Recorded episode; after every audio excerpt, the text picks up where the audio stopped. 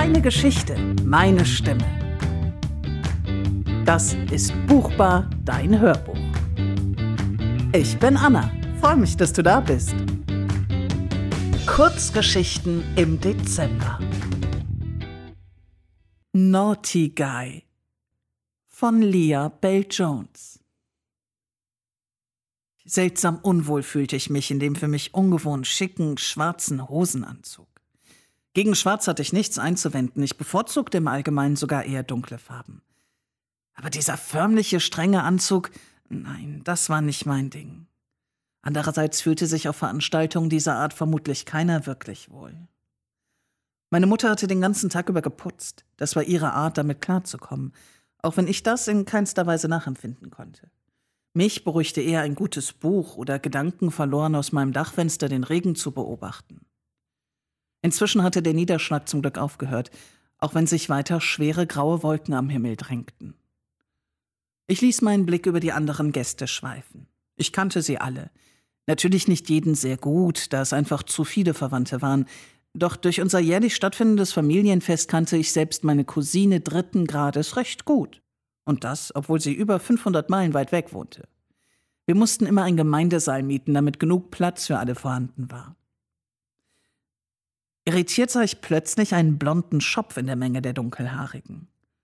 Als der Typ sich zu mir umdrehte, als habe er meinen Blick gespürt, stockte mir der Atem. Das hatte nichts damit zu tun, dass ich sein Gesicht nicht kannte. Es hatte nur wenig damit zu tun, dass es mir peinlich war, dass er mich beim Starren erwischt hatte. Der wirkliche Grund war, dass er absurd attraktiv war. Hohe Wangenknochen, volle Lippen, dunkle Augen, die leicht amüsiert zu mir rübersahen. Während ich noch versuchte, ihn zu ignorieren, zwinkerte er mir zu. Was soll das denn? Zwar kannte ich mich mit der Etikette nicht perfekt aus, aber ich war mir sicher, dass eine Beerdigung nicht der richtige Ort für ein Zwinkern war. Also versuchte ich ihn zu ignorieren und dem Pfarrer bei seiner Rede über Amanda zuzuhören. Etwas weiter vorne hörte ich meine Mom schluchzen. Amanda war ihre Großtante gewesen. Besonders nah hatten sie sich nicht gestanden, meine Mom war einfach sehr nah am Wasser gebaut. Es hatte vermutlich noch keine Beerdigung gegeben, bei der sie nicht geweint hätte. So war sie eben. Es war okay. Trotzdem war ich froh, dass meine Augen nicht so schnell überliefen. Ob mir der Kerl dann auch zugezwinkert hätte? Kalla, meine beste Freundin, würde sich fürchterlich über mich aufregen, wenn sie jetzt hier wäre. Sie würde mich beschwören, der Liebe nicht im Weg zu stehen. Sie würde darauf bestehen, dass ich zu dem Kerl rüberging und ihn anquatschte. Hm, so war sie. Sie sprach immer sofort von Liebe, natürlich von der einen ganz großen Liebe. Das tat sie jedes Mal, wenn sie einen Kerl sah, der ihr gefiel. Meistens merkte sie dann nach einem nicht einmal fünfminütigen Gespräch, dass er doch nicht der erwartete Traumprinz war und ließ ihn stehen. Das Ganze vergaß sie fast sofort wieder und verlor ihren Enthusiasmus nicht. Sie konnte einem damit wirklich den letzten Nerv rauben, aber meist brachte es mich einfach zum Lachen. Der Pfarrer sprach noch immer. Auch wenn meine Neugierde groß war, wagte ich es nicht, noch einen Blick in Richtung des hübschen Blonden zu werfen, sondern besann mich darauf, wo ich war. Amanda war sehr alt geworden, irgendwas über 90 Jahre. Ich konnte mich noch gut daran erinnern, wie sich Tilly, Moms Tante, fürchterlich aufregte, weil Amanda sich damals geweigert hatte, ihren 90. Geburtstag groß zu feiern. Das war nun bereits ein paar Jahre her. Ich selbst hatte Amanda zwar auf den Festen gesehen, aber wir hatten keinen guten Draht zueinander gehabt. Das lag möglicherweise daran, dass sie einem immer ihre selbstgestalteten Postkarten aufzwingen wollte. Die Motive bestanden aus aufgeklebten Gewürzen. Es waren also Gewürzbild-Postkarten. Die rochen jedoch nicht so gut, wie man hätte meinen können. Nein, sie verströmten einen muffigen, manchmal auch beißenden Geruch, der die olfaktorischen Fähigkeiten eines jeden, der eine solche Karte in die Hand bekam, stark strapazierte. Ich war froh, dass ich mich am Rande der Trauergäste platziert hatte. So konnte ich das Geschehen besser beobachten. Haltet mich bitte nicht für kaltherzig. Natürlich machte es mir etwas aus, wenn jemand starb. Noch dazu jemand aus meiner Familie. Aber wie gesagt, Amanda war sehr speziell gewesen. Gerade auf dem letzten Familientreffen hatte ich Tilly über sie reden hören. Da hatte wohl noch keiner damit gerechnet, dass wir uns nur wenige Wochen später schon wiedersehen würden. auch wenn der Anlass natürlich ein trauriger war. Trotzdem würde es sich mein Dad nicht nehmen lassen, wieder die halbe Nacht mit meinen Onkeln und Großonkeln Poker zu spielen. Das taten sie immer. Hi. Der Blonde war wie aus dem Nichts neben mir aufgetaucht. Ich musste mich zusammenreißen, um nicht erschrocken aufzuschreien. Während ich meinen Gedanken nachhing, hatte sich der zwinkernde Kerl offenbar einen Weg zu mir gebahnt. Ich sah wieder nach vorne zum Pfarrer. Unmöglich konnte ich auf einer Beerdigung Smalltalk betreiben, besonders nicht, wenn der Pfarrer noch sprach. Blondie schien das anders zu sehen, denn er piekte mich mit seinem Finger in die Seite. Wir sind hier auf einer Beerdigung, flüsterte ich empört. Er zuckte mit den Schultern, nahm meine Hand und zog sich mit sich. Was tat er dann nur? Wider Willen wurde ich neugierig und ließ mich mitziehen. Er führte mich hinter einen nahegelegenen Gärtnerschuppen. Was soll denn das? Ich legte mehr Empörung in diese Worte, als ich tatsächlich empfand. Vermutlich lächelte Amanda von oben herab. Sie hatte nichts auf Etikette gegeben. Er lächelte mich an. Unfassbar. Er hatte ein waschechtes 1000 Watt Lächeln. Trotzdem ließ ich mich nicht so leicht einlullen. Wir sind auf einer Beerdigung, erklärte ich unnötigerweise noch einmal. Es sah nicht so aus, als würdest du vor Trauer vergehen, sagte er. Mit zusammengekniffenen Augen sah ich ihn an. Meinte er das ernst?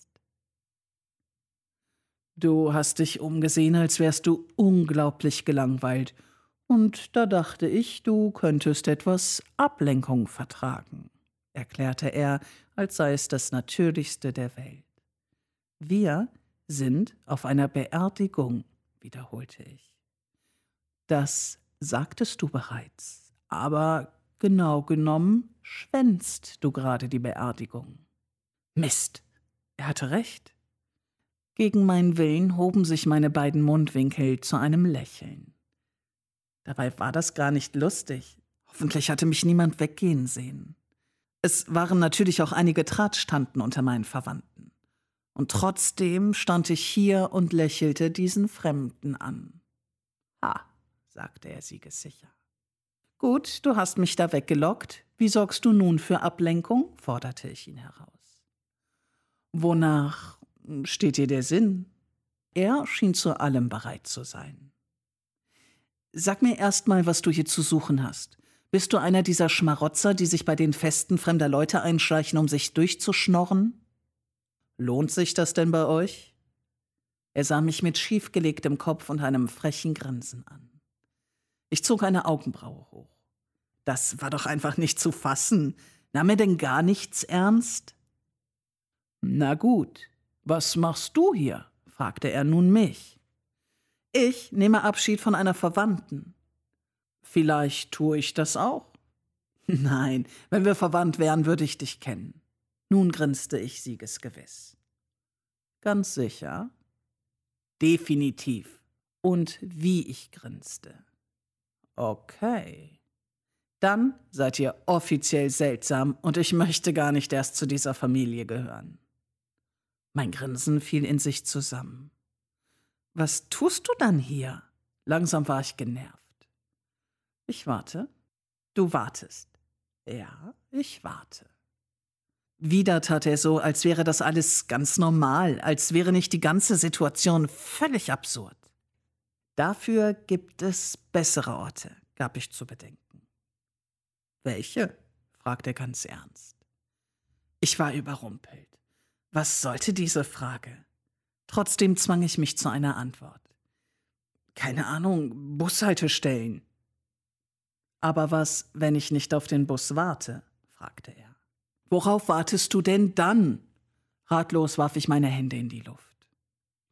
Vielleicht auf meine Traumfrau? Ich konnte nicht verhindern, dass meine Wangen knallrot wurden. Ah, ich stehe drauf, wie du auf mich reagierst. So ein arroganter Mistkerl. Tu ich gar nicht, erwiderte ich lahm. Lügen gehört sich nicht, aber ich lasse es dir durchgehen. Sehr galant. Weshalb? Irgendwas führte im Schilde. Da war ich mir sicher. Weil du mit mir auf ein Date gehen wirst. Ich werde mit dir auf ein Date gehen. Diese Wendung des Gesprächs hatte ich definitiv nicht kommen sehen. Ja, bestätigte er. Weshalb? Weil du auf mich stehst und weil es dir sehr unangenehm sein wird, was du mir alles unterstellt hast. Weshalb denkst du, ich würde auf dich stehen? Du bist wohl sehr von dir überzeugt. Er lächelte mich nur selbstbewusst an. Und außerdem, was habe ich dir denn unterstellt? fragte ich, um dem Gespräch eine andere Wendung zu geben. Du weißt schon, dass ich unredlich bin. Unredlich? Ein seltsamer Begriff. Aber in diesem Fall sehr passend. Er nickte, um seine Worte zu unterstreichen.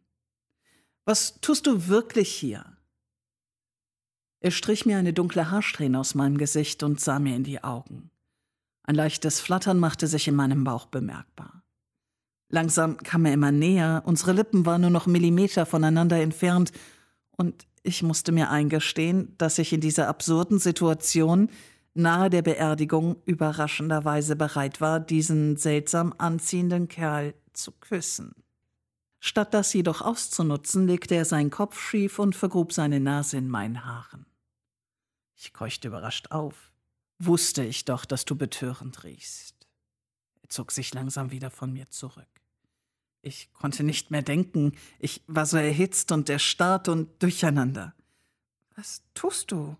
hauchte ich. Ich warte, antwortete er grinsend. Das sagtest du bereits. Gehst du mit mir auf ein Date? Wenn du mir die Wahrheit sagst. Worüber? Darüber, was du hier tust, konkretisierte ich. Das ist zwar recht unromantisch, aber wenn das der Preis ist. Ich nickte. Ich warte auf meinen Onkel, um mit ihm das Spiel anzusehen. Das Spiel? Ja, Baseball. Ihr trefft euch auf dem Friedhof? Ja, er kommt direkt von der Arbeit. Weshalb tust du das? frag ich genervt. Was genau meinst du? Nun schien endlich mal er ratlos zu sein. Weshalb veralberst du mich? Das tu ich nicht. Doch, du tust nichts anderes. Vielleicht sollte ich ihn einfach stehen lassen. Kalla saß wie ein Teufelchen auf meiner Schulter und versuchte mich zum Bleiben zu zwingen. Wie heißt du? fragte er unerwartet. Überrascht antwortete ich automatisch Sophie. Sophie. Ihn meinen Namen sagen zu hören, löste eine seltsame Wärme in mir aus. Es war fast, als würde er ihn kosten, bevor er mich ernst ansah und weitersprach. Hör zu, Sophie. Ich finde einfach, dass du zwar ein störrisches, aber doch sehr interessantes Mädel bist. Dazu bist du auch noch echt heiß. Er machte eine Pause, als wollte er meine Reaktion abschätzen. Wieso wundert es dich, dass ich dich näher kennenlernen will? Schweigend starrte ich ihn an. Er fand mich heiß? Ist es der Ort? Ja, das ist in der Tat ungewöhnlich, aber man muss die Gunst der Stunde nutzen, nicht wahr? Ich zuckte halb bestätigend mit den Schultern. Also, geh mit mir auf ein Date, forderte er noch einmal. Ich kenne noch nicht einmal deinen Namen, gab ich zu bedenken. Ich heiße Colin. Freut mich, dich kennenzulernen, liebe Sophie. Er nahm meine Hand und schüttelte sie. Colin. Ein guter Name. Aber war er auch ein guter Kerl? Na komm schon, Sophie. Ein Date. Plötzlich rief ein Mann Collins Namen. Colin trat einen Schritt hinter dem Schuppen hervor und winkte einem der Sargträger zu. Kommst du? Das Spiel wartet nicht auf uns, rief der Mann. Überrascht sah ich Colin an. Hatte er etwa die Wahrheit gesagt? Er winkte dem Mann wieder, dieses Mal als Zeichen, dass er gleich kommen würde. Beurteile andere nie, bevor du dir ihre Geschichte angehört hast. Colin zwinkerte mir zu. Als ich immer noch nichts sagte, strich er mir wieder eine Strähne meines dunklen Haares aus der Stirn. Dann drückte er mir eine Visitenkarte in die Hand. Ich freue mich auf unser Date. Ruf mich an, liebe Sophie. Und schon ging er davon. Auf halber Strecke drehte er sich noch einmal zu mir um, setzte eine Basecap auf und winkte mir zu. Als er längst mit seinem Onkel, dem Sargträger, in den Pickup eingestiegen und losgefahren war, stand ich noch immer da und konnte nicht verstehen, was hier gerade passiert war. Seine Karte hielt ich immer noch fest umklammert in meiner Hand, denn ich wusste nur eins. Diesen verrückten Kerl musste ich unbedingt wiedersehen. Kurzgeschichten im Dezember.